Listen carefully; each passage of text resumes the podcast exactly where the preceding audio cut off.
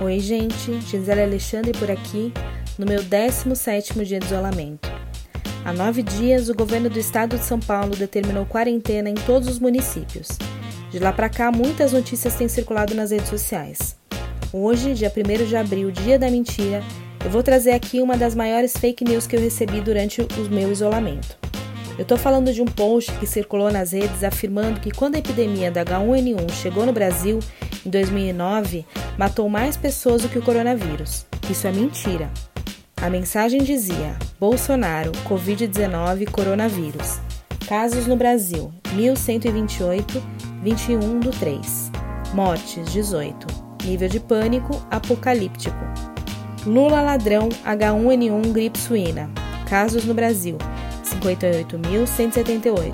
Mortes: 2.101. Nível de pânico é só um resfriado.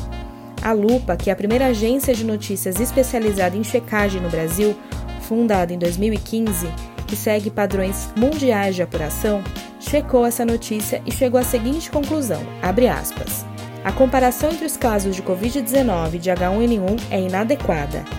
Os dados indicados no post estão próximos dos números reais para as duas epidemias. No entanto, as mais de 58 mil ocorrências de contaminação pelo vírus H1N1 citadas ocorreram em mais de um ano e meio. Já o número de casos relacionados ao coronavírus é o total de menos de um mês. Então vamos aos números reais. O primeiro caso de H1N1 foi registrado em 7 de maio de 2009 aqui no Brasil. Depois de 24 dias, haviam 16 casos confirmados. A primeira morte de alguém contaminada no Brasil foi em 10 de julho de 2009, ou seja, quase dois meses depois. Já o primeiro caso de Covid-19 registrado no Brasil foi em 26 de fevereiro de 2020.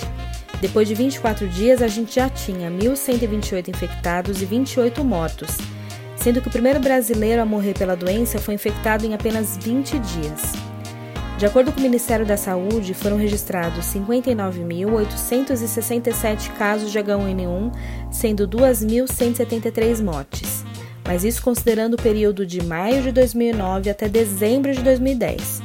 Realmente o H1N1 contaminou muitas pessoas no país, mas a taxa de mortalidade da doença, considerando os números registrados em 19 meses, é de 3,6%. Até o dia 29 de março, quando eu apurei essas informações, nós tínhamos registrados no Brasil 4.065 casos de coronavírus, sendo que deste número, 118 pessoas morreram. Ou seja, em pouco mais de um mês, a taxa de mortalidade é de cerca de 2,9%. Mas a gente vai esperar tudo isso juntos, cada um na sua casa, cuidando uns dos outros. Vou ficando por aqui, beijo grande, fique em casa, vai passar.